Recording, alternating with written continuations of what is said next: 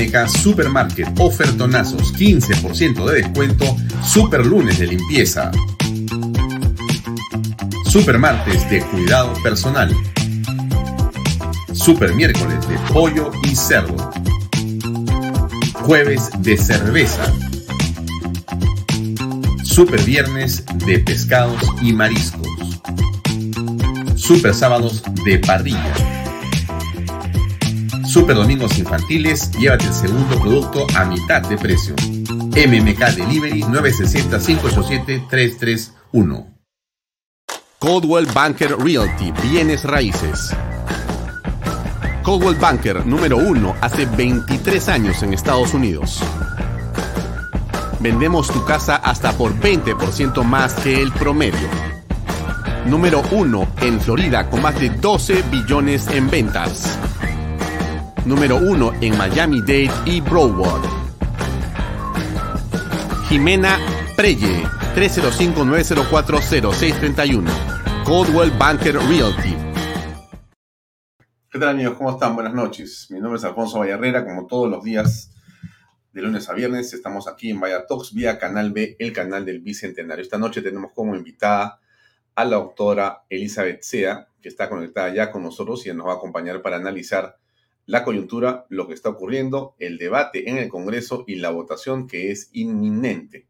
La votación, por cierto, para eh, saber si se admite eh, la moción de apertura del debate para este pedido de vacancia presidencial por incapacidad moral hacia o contra Pedro Castillo Terrones, presidente de la República del Perú. Están hablando los eh, congresistas en este momento, están, eh, digamos, haciendo su sustentación. Esto comenzó hace más o menos una media hora, porque durante todo el día han estado eh, en la moción, o perdón, en la estación de interpelación al ministro de Educación. Después de esa interpelación ha habido un espacio para el debate entre los parlamentarios, se pasó a un cuarto intermedio y se ha comenzado entonces el debate de eh, la moción de vacancia presidencial. Bien, ¿qué está pasando en los exteriores del Palacio Legislativo? Veamos algunas imágenes, por favor. Esto es lo que ha venido ocurriendo desde muy temprano. Las calles cargadas,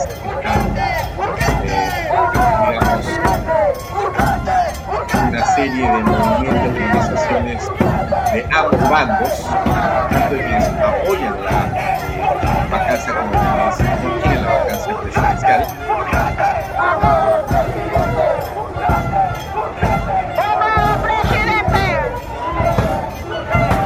podríamos pasar horas de lo que ha sido el día de hoy lo que sigue siendo a esta hora en los exteriores del Congreso. Hay cientos o miles de personas que están reunidas frente al Congreso de la República, como ustedes ven desde muy temprano en la mañana, en realidad desde anoche comenzó esto, y han habido ya una serie de eh, incidentes en, algún momento de cierta violencia o contacto con la policía, pero hasta este momento se encuentran ahí. Este es el ánimo de las personas. Esta es una grabación de más o menos el mediodía, pero continúan con ese mismo eh, fragor, con esa misma, digamos, entusiasmo. ¿Correcto? Bien, eso es para que sepan qué está pasando afuera del Congreso. Bien, Ahora, el presidente de la República ha estado el día de hoy eh, activo, evidentemente mejor asesorado por el grupo Caviar y por seguramente los asesores cubanos. El presidente ha tenido una serie de presentaciones que desde mi punto de vista parecen interesantes si lo vemos políticamente. La primera ha sido la que les voy a poner a continuación. Que hemos aprendido de los errores. No podemos cerrarnos, tenemos que seguir siendo un gobierno abierto. Interesante, ¿no? Hemos cometido errores. La primera vez que el presidente se refiere a los errores cometidos, eh, pero no parecen haber sido errores, sino delitos. Ese es el tema en el que estamos justamente discutiendo. Un gobierno de apertura, un gobierno democrático. Nos espera una jornada de trabajo en la que dialogaremos como el caso de las minas. Acá volvemos a rechazar una vez más que no somos un gobierno anteminero, no somos un gobierno obstruccionista, no hemos venido a implementar un modelo o un modelo político distinto a lo que pide y a lo que clama el pueblo.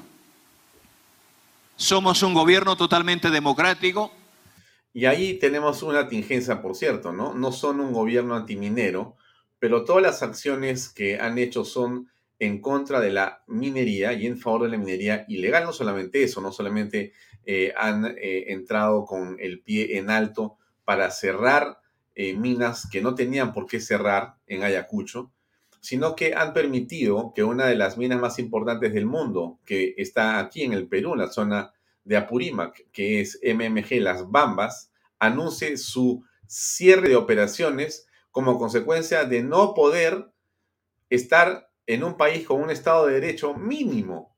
El gobierno es incapaz de poner orden. Chumbivilcas le ha dicho, a 200 kilómetros, yo quiero condiciones como si estuviera al costado de la mina y si no me las das, no te dejo pasar por la vía. Y el, y el gobierno que ha dicho, bueno, ha dicho, que se pongan de acuerdo. ¿Y qué ha hecho el ministro se va de viaje 15 días. Se va de viaje 15 días. En esa coyuntura, el ministro ha decidido viajar 15 días. Esto que les cuento, por si acaso, no se me ha ocurrido a mí. Esto es lo que está ocurriendo en este momento. O sea, es realmente eh, inconcebible los niveles que tenemos eh, de responsabilidad. no somos un gobierno, lo digo una vez más y lo diré mil veces cuando, cuando se lo quiera aclarar. No tenemos pensamientos ni comunistas ni chavistas somos un gobierno abierto para el país que lo haremos juntamente con ustedes. Eso espera el pueblo y eso lo daremos. Asimismo, este mini ejecutivo será un espacio donde iniciemos ahora con un programa, con su agenda, con compromisos, con tareas y con acciones inmediatas. Pura demagogia. Yo realmente lamento que el presidente de la República del Perú eh, nos haya prometido tantas veces agendas apuntes, comenzar ejecutivos y dice que no son chavistas ni comunistas, pero todas las acciones que tienen es rodearse de chavistas, de cubanos, de comunistas y de senderistas. Esa es la historia de, los hechos, no es la palabra. Los hechos son lo que definen a una persona, no lo que dices, es lo que haces. Y lo que haces es lo que hemos visto en las últimas horas y días por parte del señor Pedro Castillo. Pero Pedro Castillo ha ido más allá me parece muy bien.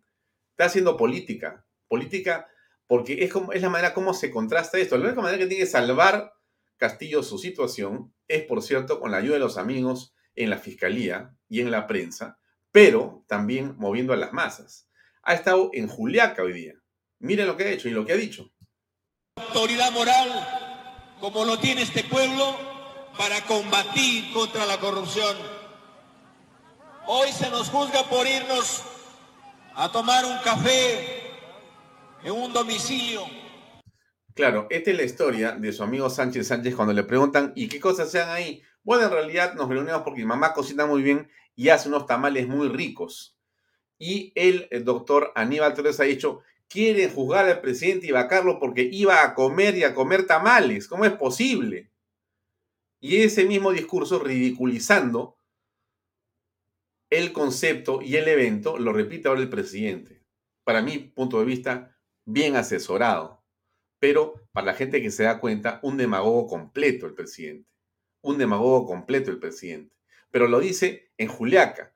Y si la imagen es muy sencilla, ¿no? Si ustedes quieren vacarme poniendo gente en el Congreso de la República o en sus marchas, yo pongo gente en las plazas como en la de Juliaca. ¿Qué es lo que ha hecho? Escuchemos un poco más. ¿Y en dónde se reunían los expresidentes? ¿Dónde hacían sus negocios bajo la manga? ¿Dónde se hacían los grandes contratos? ¿En dónde lo hacían? ¿Y por qué conmigo? ¿Y por qué con hombres del pueblo? ¿Y por qué con un maestro?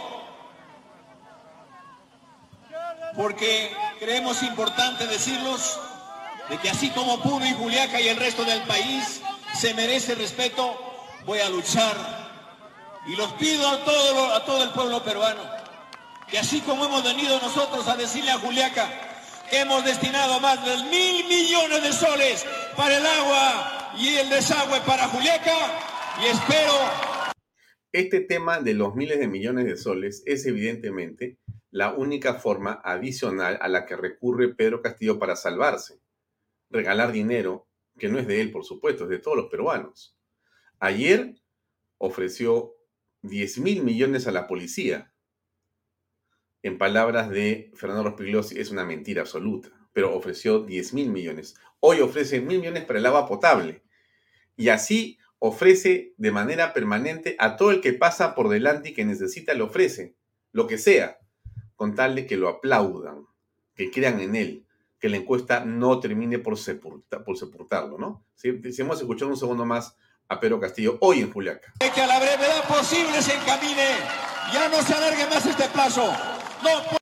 Claro, eh, algunos medios se molestaban porque eh, habían pagado, según decía ese medio, abuses para que trajeran personas para la marcha del 27 el sábado en la Avenida Peruanidad, ¿no? ¿Cómo es posible que le paguen a los buses para que traigan personas, ¿no? Acá 10 buses, 4 buses, ¿cómo es posible que hayan pagado 14 buses o 15 buses para que traigan personas? Bueno, yo le aseguro a usted, le aseguro a que si vamos a Juliaca y sabemos cómo llegó esta gente acá, seguramente son los programas sociales, de los programas de bonos, y o etcétera, etcétera, etcétera. Con dinero de todos los peruanos. O sea, mientras unos medios critican porque los privados pudieran haber pagado buses para que lleguen personas a un evento político público, no dicen una palabra sobre cómo se ha puesto esta gente donde está ahora. Le aseguro a usted que mañana no hay un solo medio que dice sobre cómo es que se llenó esa plaza en Juliaca. Yo estoy seguro que fue con el dinero de usted, con el mío y de todos los peruanos. Puede estar Juliaca sin agua y espero que Juliaca se ponga de pie para fiscalizar el último centavo que le acabamos de otorgar porque estos pueblos, esta metrópoli, no puede estar mendigando un derecho. Para nosotros el agua no es un servicio, es un derecho constitucional. Y vamos a convocar, como lo dijeron anoche, los partidos políticos en, en Palacio de Gobierno. No voy a escuchar más a, a, a Pedro Castillo, creo que ya ha sido suficiente. Pero miren, le quiero poner algo interesante hoy antes de hablar con eh, Patricia, vamos a ahora a Elizabeth, perdón, que ya está con nosotros conectada. Eh, Elizabeth, ¿cómo estás? Buenas noches. ¿Cómo te va? Alfonso, ¿cómo estás? ¿Qué tal? Buenas noches. Aquí, viendo la coyuntura Sí, sí, qué gusto de verte. No te entrevisto hace como un mes y medio, casi dos meses que nos visitaste la última vez y que fue muy grato que estuvieras con nosotros. Y esta noche también te agradezco que nos acompañes para comentar qué va a pasar con esta votación, que, no, que todavía no comienza, ¿no? Está mm. todavía con los discursos. Eh, pero bueno, eh, antes de eh, darte el uso de la palabra para comentar las cosas, déjame poner algo más. Mira, el día de hoy, casualmente, ¿no? Me llegó una información muy interesante, ¿no? Que comparto con los amigos. Este, en el Ministerio de Transportes y Comunicaciones, es el ministerio que tiene más plata de todos, ¿no es cierto? Está ya iniciándose el trabajo del estudio de factibilidad, el estudio técnico, para iniciar en unos meses los trabajos de la denominada Daniel A. Carrión, que es la carretera central, ¿no es cierto? La van a hacer nuevamente, ¿no? Un costo bastante alto, creo que son 10 mil o 11 millones de soles o de dólares, es una cosa muy grande. No es muy grande, son 136 eh, kilómetros, pero va a estar lista solamente en dos o tres años. Pero quiero que escuchemos el video de un minuto del ministro Silva hablando de este tema, ¿no? Y después hacemos un comentario y comenzamos nuestro diálogo, por favor, Elisa. Escuchemos, amigos. La visita de la empresa que está a cargo del, del estudio inicial de esta gran obra y en segundo lugar este, lo veo sumamente fructífera porque ya era tiempo de, tenerles presente sabiendo de que hay bastante expectativa sobre este tema y feliz porque al menos ya se tiene un punto inicial del cual se puede ya decir estamos empezando el trabajo. Hoy es la muestra de que Francia está viniendo con toda voluntad a invertir y sabemos también que es una obra emblemática que todo el Perú lo espera y es una gran esperanza para todos los peruanos y una muestra de que el país continúa avanzando, de que el gobierno no tiene nada que ver con situaciones contrarias, más bien está promoviendo la inversión privada y esta es una muestra que garantiza eso. Son más de 9 millones de peruanos que diariamente se beneficiarán, pero además también habrá beneficio en puestos de trabajo, que se hablan de miles de puestos de trabajo, tanto directos como indirectos. Así que es un gran beneficio para todos los peruanos y sobre todo para la región centro, que involucra varias regiones. Bien, la empresa vinculada a esto es Egiville Transport, una empresa francesa de mucha importancia, muy grande, muy importante, muy seria. Mi punto es el siguiente. ¿Ustedes se imaginan qué va a pasar o qué va a ocurrir cuando lo que tenemos como contrapartida en el Perú es esto que les quiero mostrar? Miren, miren ustedes. Déjenme avanzar estas diapositivas y mostrarles esto acá. En el Ministerio de Transportes y Comunicaciones que acabamos de ver, miren ustedes, ¿ah? han visto ustedes la obra. Es una obra, la carretera central se inauguró en el año 1934 saque usted, no creo que usted haya nacido. ¿ah? Yo no había nacido, por supuesto, ni tampoco la doctora sea. Entonces, en 1934 se hizo la carretera central y ya conocemos los problemas que tiene.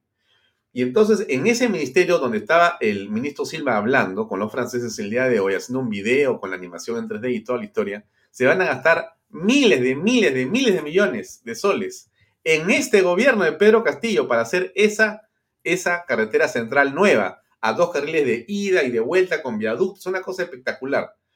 Y miren lo que dice este titular del comercio, inestabilidad en el Ministerio de Transportes y Comunicaciones. Funcionarios duran 39 días. Funcionarios duran 39 días. O sea, la contraparte peruana de los franceses cambia cada 39 días. O sea, cada mes los franceses tienen que decir, bueno, ¿con quién es ahora? Ya no está Pedro, ¿no? Se fue Pedro, se fue Juana, ahora ya está Claudia, está este, Gustavo, y, así van cambiando de nombre. Ese es el nivel de improvisación que tiene el gobierno. Es clamoroso. Bueno, y no es lo que yo estoy pensando, son los hechos. Por eso le he puesto el video del, de la, de la, del ministerio. O sea, se, se vende Silva como si fuera una maravilla lo que está haciendo. Pero fíjate la realidad, 39 días cada funcionario de primer nivel, ¿ah? No estamos hablando de, una persona que puede ser eh, alguien, digamos, una función terciaria o cuaternaria. No, esto es de primer nivel, 39 días. Cada una de estas personas manejan cientos o miles de soles de presupuesto y cambian cada 39 días. Ese es el punto. Dejo eso y converso con la autora Sea. Elizabeth, un gusto tenerte. ¿Cómo aprecias la situación a esta altura?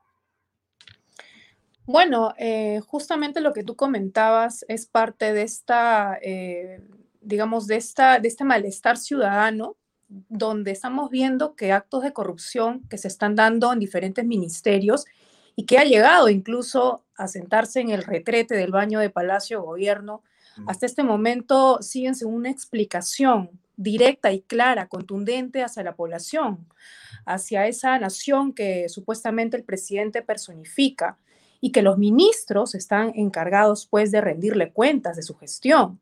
Simplemente vemos, por ejemplo, en el caso del Ministerio de Transportes y Comunicaciones, ante estas denuncias de corrupción que eh, involucran a la ex viceministra y otra funcionaria, eh, que se someten a las investigaciones de la, de la Oficina de Control Interno, de la Contraloría, pero esto no basta, porque si bien es cierto, se cambian, como bien dices tú, cada, a cada paso, a cada minuto, un, eh, un, un directivo, ese, ese cambio no solamente significa una desestabilización en este programa, eh, digamos, de gobierno que podría estar llevando a cabo en el sector eh, de transporte, sino que también eh, paraliza los procesos y subprocesos que, de la misma institución y encarece estos procesos.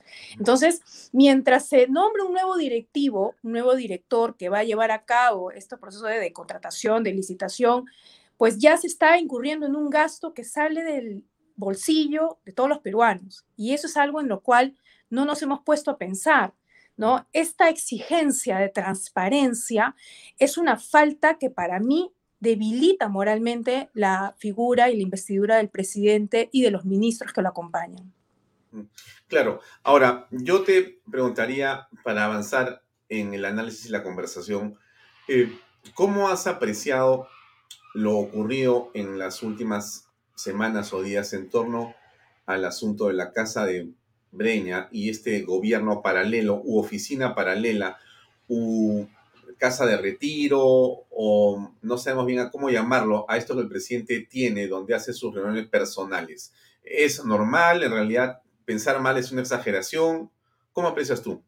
No, aquí hay que ser claros. Eh, constitucionalmente hablando, el presidente de la República es el, es el más alto líder de la nación, personifica la nación y tiene una serie de atribuciones, funciones también y deberes que cumplir. Entre ellos es eh, no solamente respetar la ley, hacer respetar la ley, ¿no? Y la constitución, por supuesto.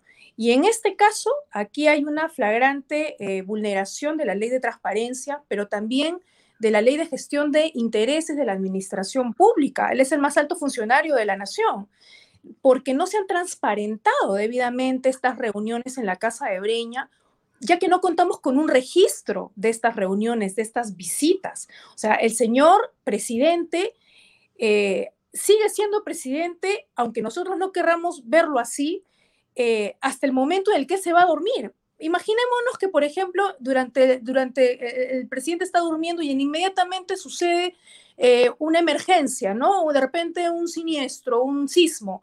El señor presidente lo van a despertar y va a tener que vestirse y va a tener que volar, viajar o llamar al Consejo de Ministros para tomar acciones. O sea, el presidente no descansa, es, un, es, una, es un liderazgo de 24 horas y eso es algo que muy poco se, se llega a entender. Él no es, un, no es un administrativo, él no es un servidor, es un funcionario, el más alto funcionario público.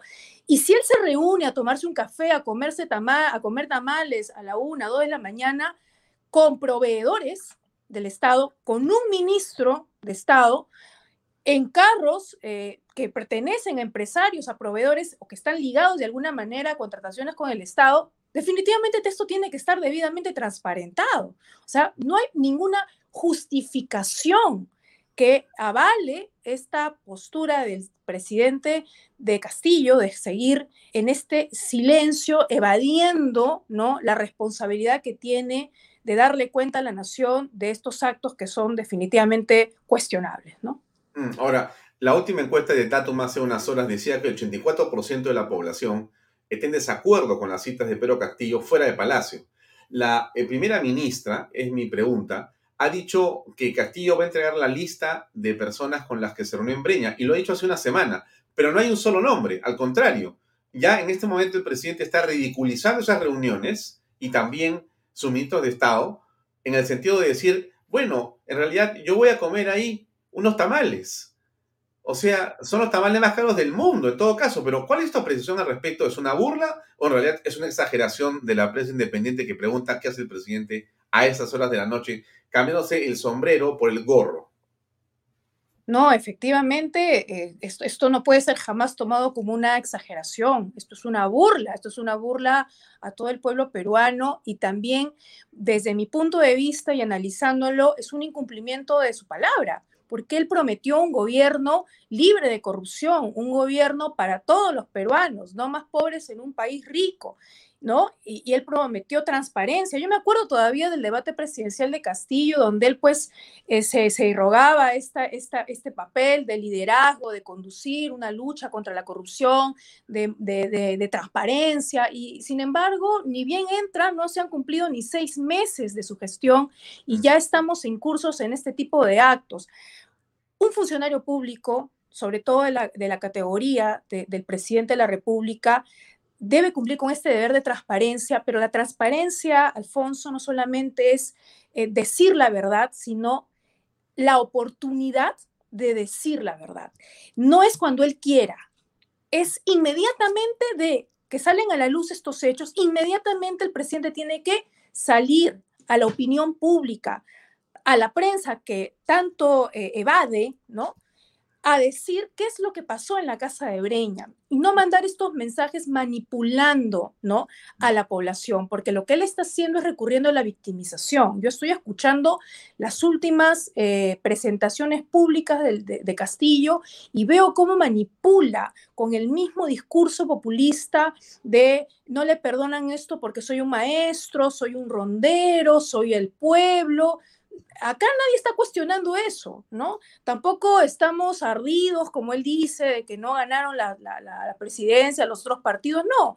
Acá lo que se cuestiona son actos en el ejercicio de sus funciones, a partir del momento en que él es presidente y los deberes que él está incumpliendo hasta este momento, violando la ley, violando la constitución. Él tiene que rendir cuentas sobre eso.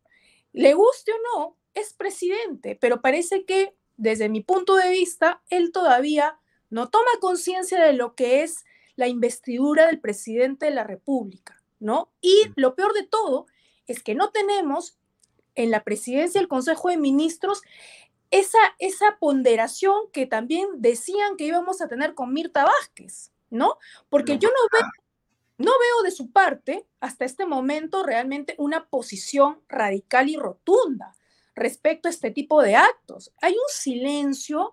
No, lo que, lo que Mirta está haciendo, más bien, no sé si lo llegan a ver ahí, amigos, pero lo que Mirta está haciendo es encargarse la minería. Mirta está haciendo eh, un esfuerzo enorme por mejorar su empleabilidad después de que sea PCM.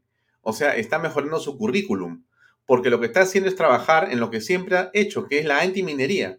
Fíjate una cosa interesante los mineros ilegales siguen operando en La Pampa y en todo el país. Se ha desbordado la minería ilegal, pero la formal, la que paga impuestos, la que genera cadenas productivas, la que se encarga de darle a todos los peruanos eh, ingresos como Producto Bruto Interno a las regiones, la que genera formalidad y legalidad, la que permite Estado de Derecho, a esa la asusamos y le creamos problemas y no la respaldamos, ¿no? Ahí hay un titular a la derecha de gestión que dice, hay 14 proyectos que están en riesgo de en el corredor minero sur por 18.238 millones de dólares.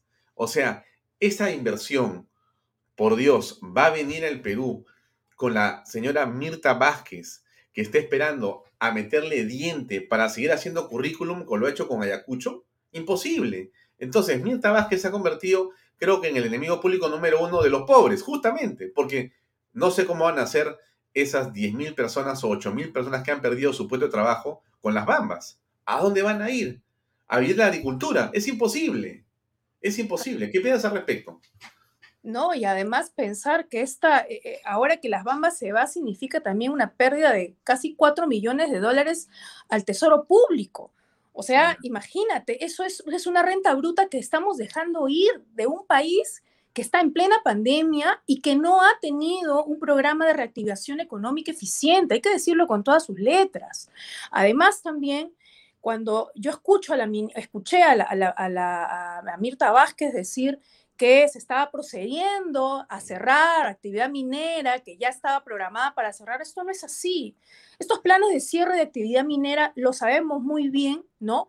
Tienen que ver con eh, eh, se pueden ir también alargando y aprobando, eh, su, digamos, que sigan operando la actividad en el tiempo, siempre y cuando vengan cumpliendo pues con la serie de responsabilidades y obligaciones respecto al impacto ambiental que estas generan. Hay un plan de impacto ambiental que se, que se un estudio de impacto ambiental que se aprueba, acciones de mitigación, de adaptación, y esto ha sido, así, este, se está cumpliendo, pero además también se va generando puestos de trabajo. Entonces, no solamente el, mismo hecho de cerrar o de decir que estas mineras van a cerrar, sino también el impacto del mensaje político a toda la actividad minera formal.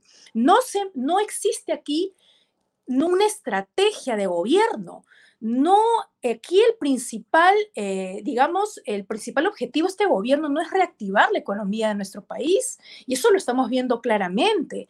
Es más, nos estamos haciendo en la vista gorda con como bien dices tú, con esta minería ilegal, esta minería que es, es la que propicia fundamentalmente un delito, ¿no? que es la, trata de personas, que es una violación, es un delito de lesa humanidad, una violación a derechos humanos, pero eh, eh, fundamentales. Y sin embargo, la, ministra, la, presidenta del Consejo de Ministros, habiendo trabajado derechos humanos, y te lo digo yo porque supuestamente ella ha trabajado justamente con las comunidades, ella ha visto a las personas vulnerables que están sometidas a esta, a esta, esta minería ilegal, informal, ¿cómo es posible que no preste atención y que su principal foco de atención sea justamente combatir la minería informal, la minería ilegal? Y lo que esté haciendo más bien es enviar este mensaje nocivo, ¿no? Negativo totalmente hacia la minería, que es el principal motor de nuestra actividad económica ya bastante alicaída, porque no existe un plan de reactivación económica, porque no es la prioridad de este gobierno, lamentablemente.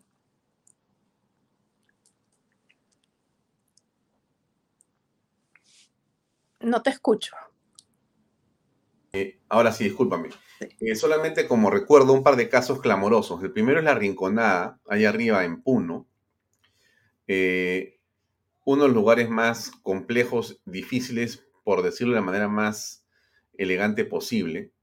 hay algunos reportajes que le llaman el infierno en la tierra, ¿no? Porque es una manera en la que se hace minería ilegal de una manera absolutamente antiambiental o contra el ambiente, pero además eh, sometiendo a las personas a una eh, situación laboral absolutamente denigrante. Y sobre eso, por supuesto, ninguna de las ONG dice una palabra. Y el otro caso que me viene a la memoria, escuchándote, Elizabeth, es lo que pasó en Tambo Grande hace algunos años. Fíjate cómo es el poder de los caviares. ¿ah? Miren, Tambo Grande, yo recuerdo que el proyecto tenía, si no me equivoco, oro y el pueblo estaba encima. Y acordaron con los pobladores mover el pueblo, haciéndoles, por supuesto, casa, colegios, postas médicas, eh, agua potable, desagüe, luz, energía, internet, eh, todas las cosas que podían tener como una ciudad completa y ponerlos al lado justamente de donde estaba el pueblo porque estaba debajo del yacimiento. Por supuesto que después de mirar bien las cosas, después de decir que sí, dijeron que no, y se hizo una campaña enorme, ¿no? Lamentablemente por una serie de eh, personas eh, social confusas, ¿no? Social confundidas. Se dijo inclusive que el ceviche iba a desaparecer y que el ceviche iba a estar contaminado con los químicos que venían porque el limón venía de allá, de Tambo Grande, y que ya era un de, o sea, ya no iba a haber ceviche en el Perú nunca más. Todas las personas especialistas en el tema opinaron diciendo, mira, va a ser terrible, no puede estar la compañía Manhattan ahí. Y hicieron todo un gargamotón y Manhattan se fue. ¿Qué ocurrió a los siguientes semanas o meses? Bueno, cada persona comenzó a trabajar en su propia casa hacia abajo, haciendo su propia mina.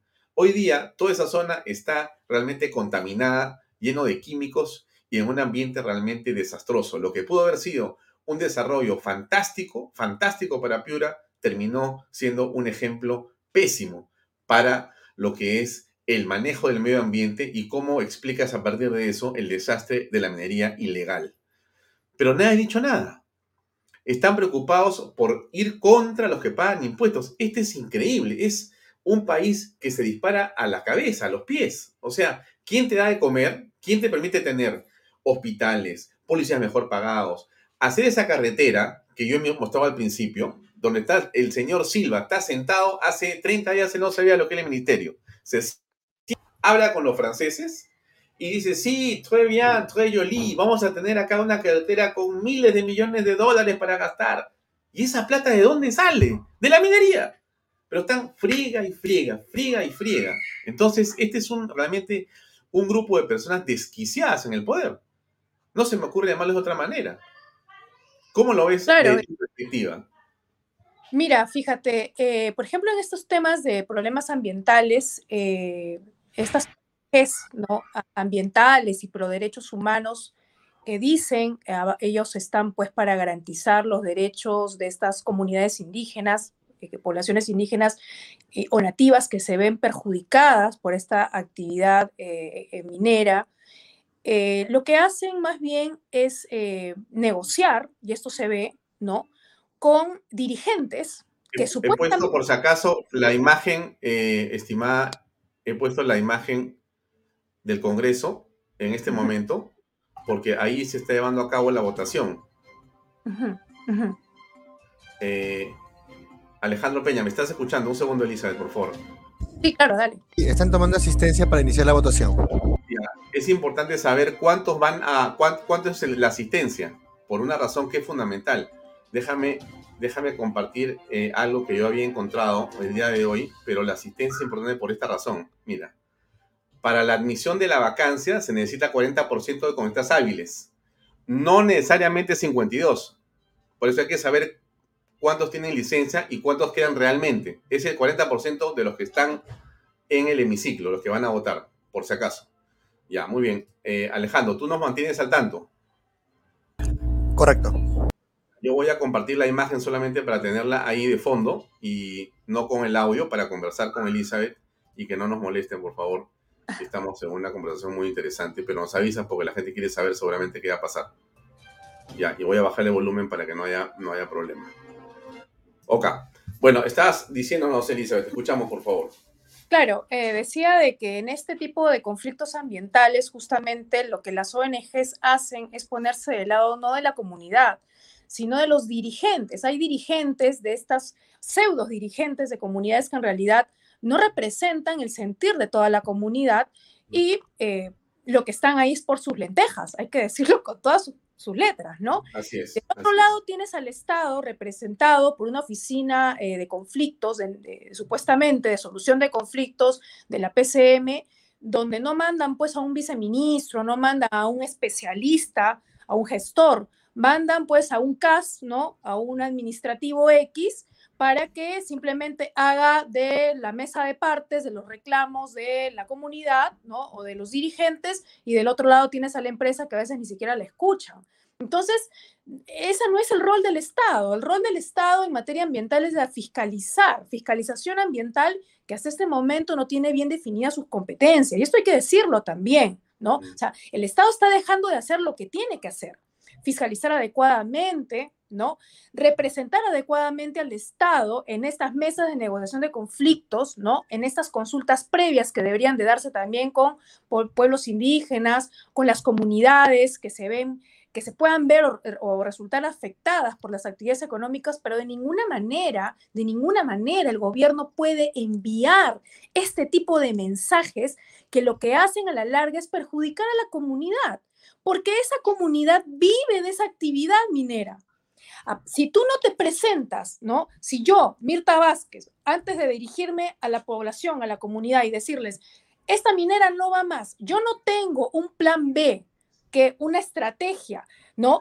Inmediata, inmediata para decirle, bueno, no va a funcionar la minera, pero aquí en este momento vamos a activar eh, esta, eh, como bien bien dices tú, esta actividad agroindustrial, etcétera le está haciendo un gran daño a la población al final. Y las ONGs no están cumpliendo el rol que deberían de cumplir.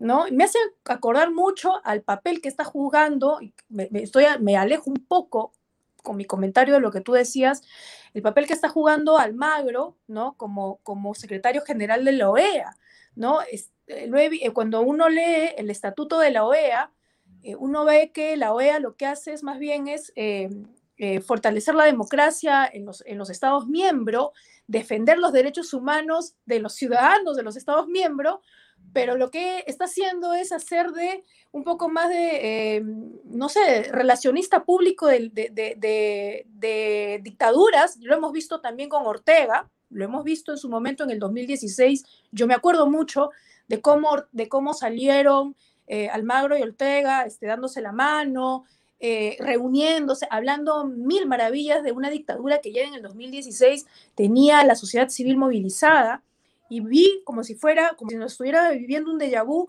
verlo ahora en el mismo papel con, con Castillo, para mí realmente ha sido decepcionante. Yo que me dedico al tema de los derechos humanos, para mí ha sido decepcionante yo lo he puesto también en mis redes sociales porque creo que aquí hay que ser eh, claros, hay que ser directos y hay que ser responsables, sobre todo con la labor que uno ha elegido ejercer. Si vamos a defender derechos humanos, que sean sin sesgo político. Si vamos a defender derechos humanos, tienen que ser de todos, para todos, ¿no? No solamente aquel que piensa igual que yo, que opina igual que yo, o que está acorde en la línea política en la que yo estoy, ¿no? Y eso es realmente es, defraudar a toda la comunidad regional que cada vez pierde confianza en organismos internacionales de derechos humanos como la OEA, ¿no?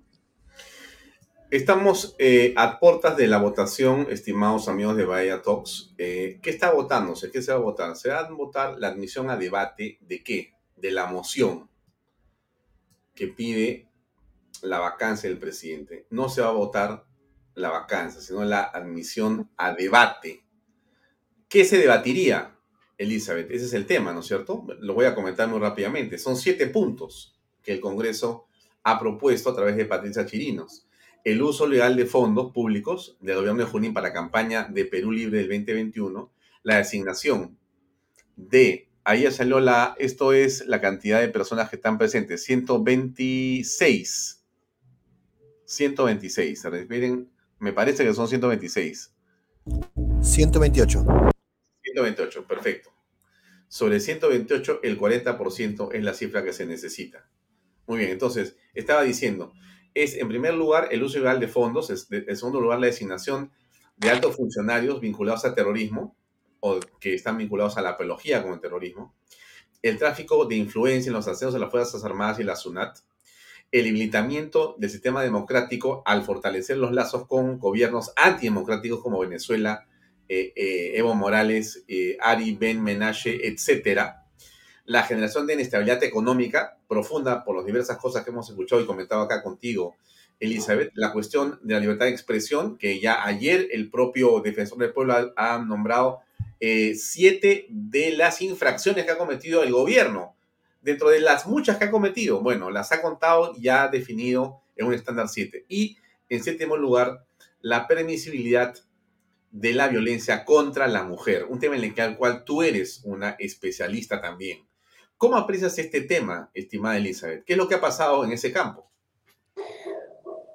Clarísimamente doble rasero al tratar el tema de la violencia contra las mujeres en el espacio político, porque veo cómo el Ministerio de la Mujer el día de ayer me sorprendió, sacó un tuit eh, eh, respecto al caso Cordero, que, no había sido pues este, eh, que la Comisión de Ética había decidido no, no investigar, ¿no? Y hay que aclarar aquí que la Comisión de Ética se rige por el Código de Ética y el reglamento, y estos ambos cuerpos legales dicen que eh, solamente proceden estas investigaciones contra los congresistas en el ejercicio de sus funciones, es decir, a partir del, momento en que juramenta como congresista hacia adelante. Entonces, como estos casos denunciados de Cordero han sido hace siete años, eh, no se han visto. Ahora bien, eso es procesalmente. Yo siempre he dicho, lo vengo diciendo desde hace muchos años, y, inclusive el instituto que yo represento va a presentar, ya que, ya que esto nos ha incentivado más, va a presentar una modificación del código del reglamento para que esté acorde a los estándares internacionales de justamente de los derechos eh, de la mujer, ¿no? Y esa lucha contra la violencia de las mujeres y también contra los integrantes del, a favor de los integrantes del grupo familiar eh, pero veo que en otros casos el ministerio no se ha pronunciado de igual forma. Es más, el gobierno y la, ministra Anaí Durán se ha olvidado que el gobierno mantiene tres ministros que están denunciados por violencia familiar, ¿no? Por omisión de asistencia familiar, ¿no? Y por abandono de hogar. Ah, y por trata de personas, me estaba olvidando, imagínate, una maravilla. Tenemos tres, tres ministros de Estado que están con denuncias en justamente en casos de violencia contra la mujer. Pero parece que la ministra se olvidó y solamente se acordó del congresista fujimorista, ¿no? Cordero, y eh, simplemente se ha pronunciado sobre ese caso. Y anteriormente hemos tenido otros casos más que han pasado también por la Comisión de Ética y que lamentablemente no se han abierto investigación. Yo sí creo que el reglamento y el código tienen que cambiar, totalmente, pero también creo que la ministra de la Mujer tiene que dejar de lado el sesgo político y analizar todos los casos de violencia familiar con la misma vara, con la misma perspectiva. Vamos a ver un poquito de volumen para escuchar qué está pasando en el hemiciclo, dice, por favor. Eh, no sé si escuchan, escuchamos ha sido aprobado? Eh, me parecería que ha sido desaprobado, más bien. Votación cerrada.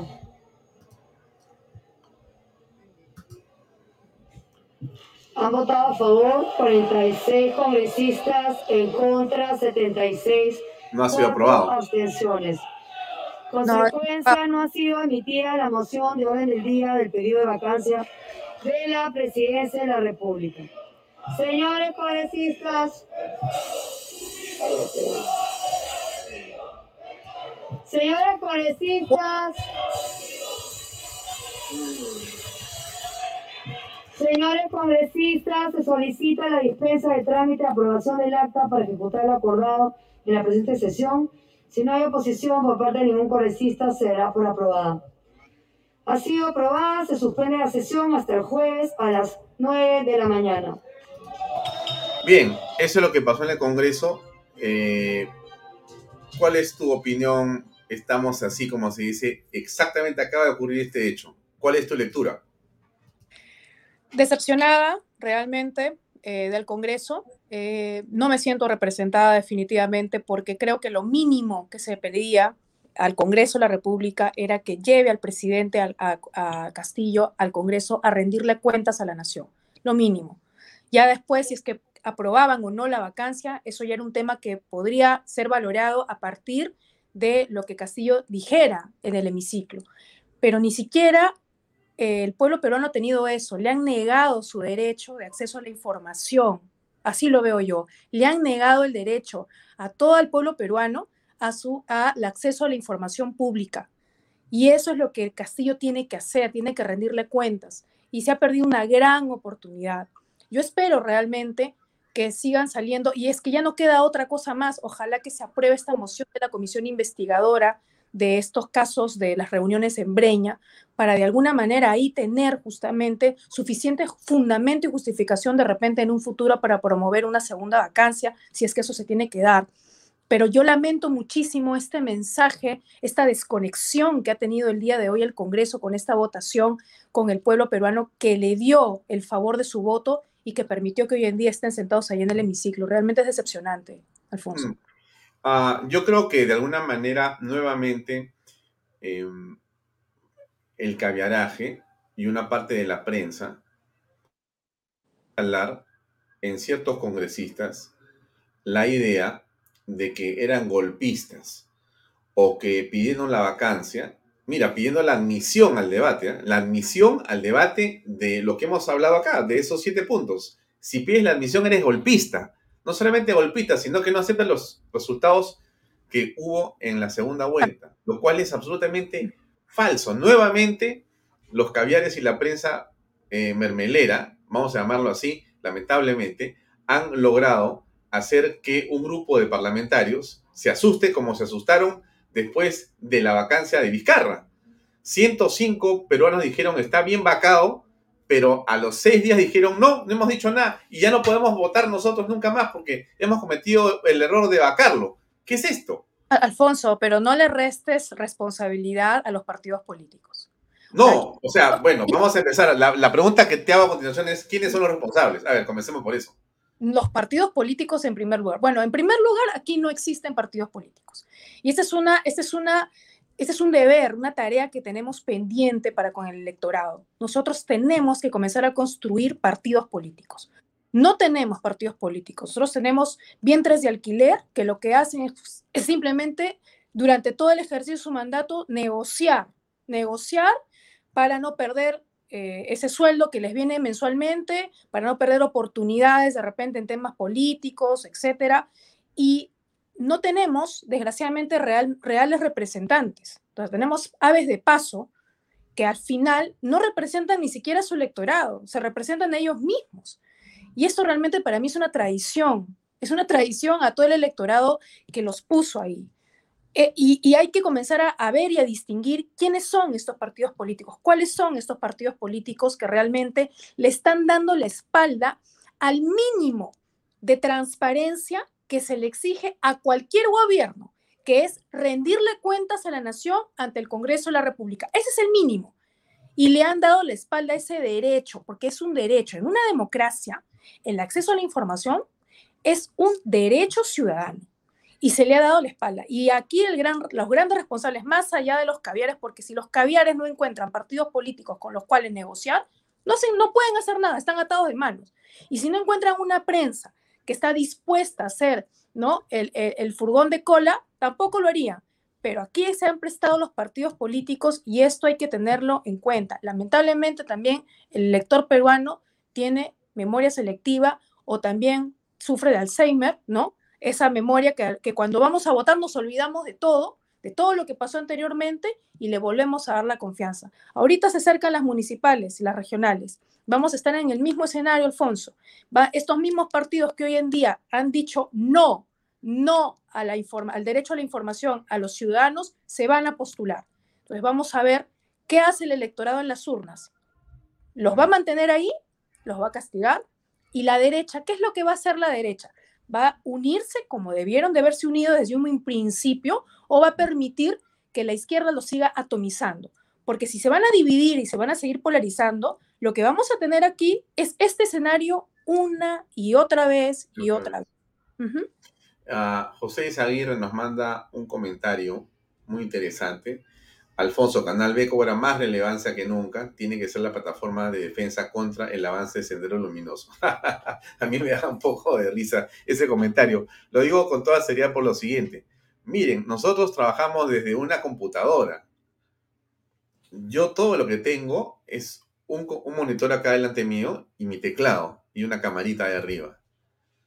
Canal B está en la nube y la B tiene una mínima porque la gente lo comparte.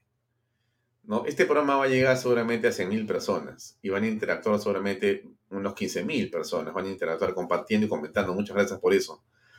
Pero eso lo hacen las personas, no lo hago yo. Y Canal B en realidad es el canal del Bicentenario, pero es el canal de la gente. No es mi canal, es el canal de las personas que lo hacen que sea importante porque la gente lo comparte. Entonces, si algo podemos hacer, invitando, por ejemplo, a Elizabeth Sea que nos acompañe en la reflexión y en el análisis, que vamos a tratar de que sea de manera más recurrente, pero no siempre podemos convencerla a la doctora Sea, porque siempre ha trabajando.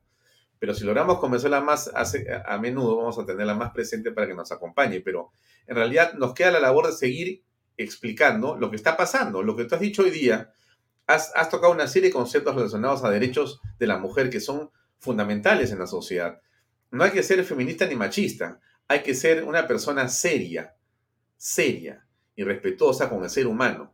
No con las mujeres más que con los hombres, no con los hombres más que con las mujeres. Es el ser humano al que hay que respetar en toda su amplitud y en toda su relevancia, ¿no?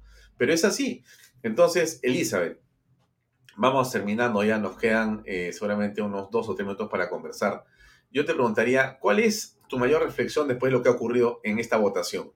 ¿Qué viene a continuación, aparte de ver los partidos políticos o ver a los medios o ver la manera de tener mejores líderes. Bueno, ¿qué deberíamos hacer? Hay un grupo de gente que está en este momento muy molesta, muy molesta, está indignada y está en la calle gritando muchas cosas, molesta e indignada. ¿Qué le decimos a esas personas?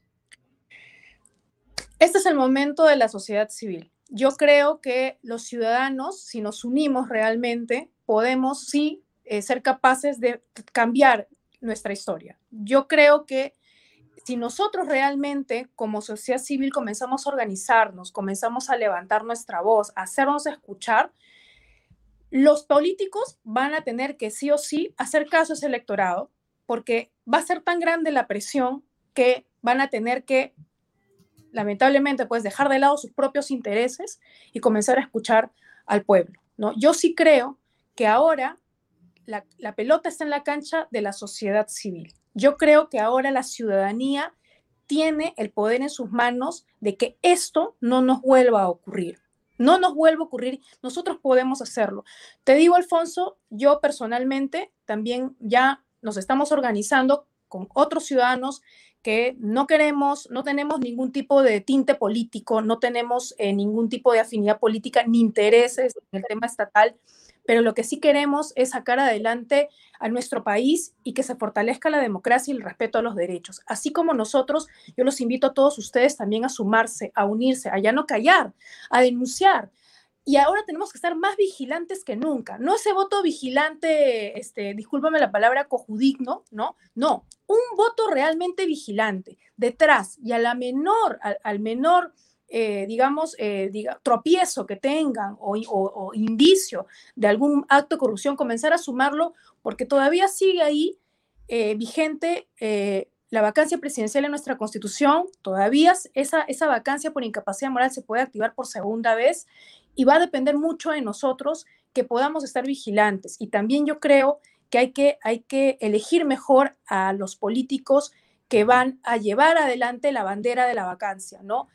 Y hay que sustentar mejor también estos fundamentos de la vacancia y eso también es trabajo de la sociedad civil, ¿no? Entonces aquí hay que sumarnos todos y creo que eh, no hay que perder la fe porque si no nos van a ganar y nosotros no queremos un país como Venezuela y creo que está en nuestras manos hacer que eso no, no ocurra aquí en el Perú, ¿no? Ya estamos avisados además, así que depende también de nosotros.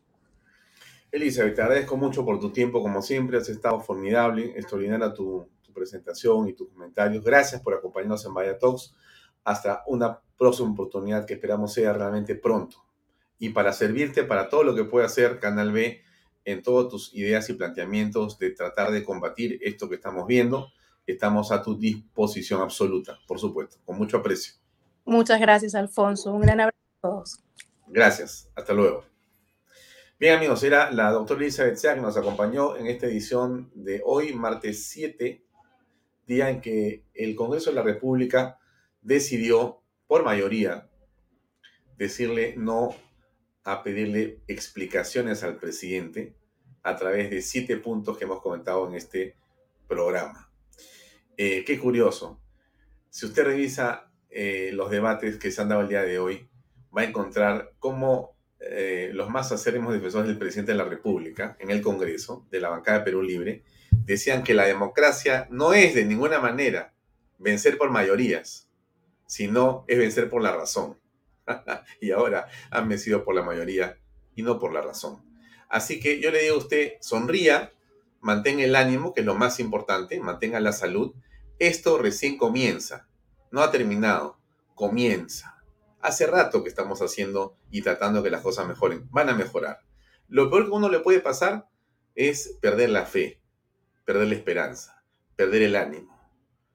En la historia de todas las conquistas siempre está la lucha, la perseverancia, que es lo que hace finalmente que las cosas se consigan en la vida. Siempre ha sido así, por lo menos para mí siempre ha sido así, pura perseverancia, más que inteligencia, mucho, mucho corazón. Así que yo le deseo a usted que tenga fe, ánimo y perseverancia, perseverancia. Esto se va a arreglar y el Perú va a salir triunfante esta historia.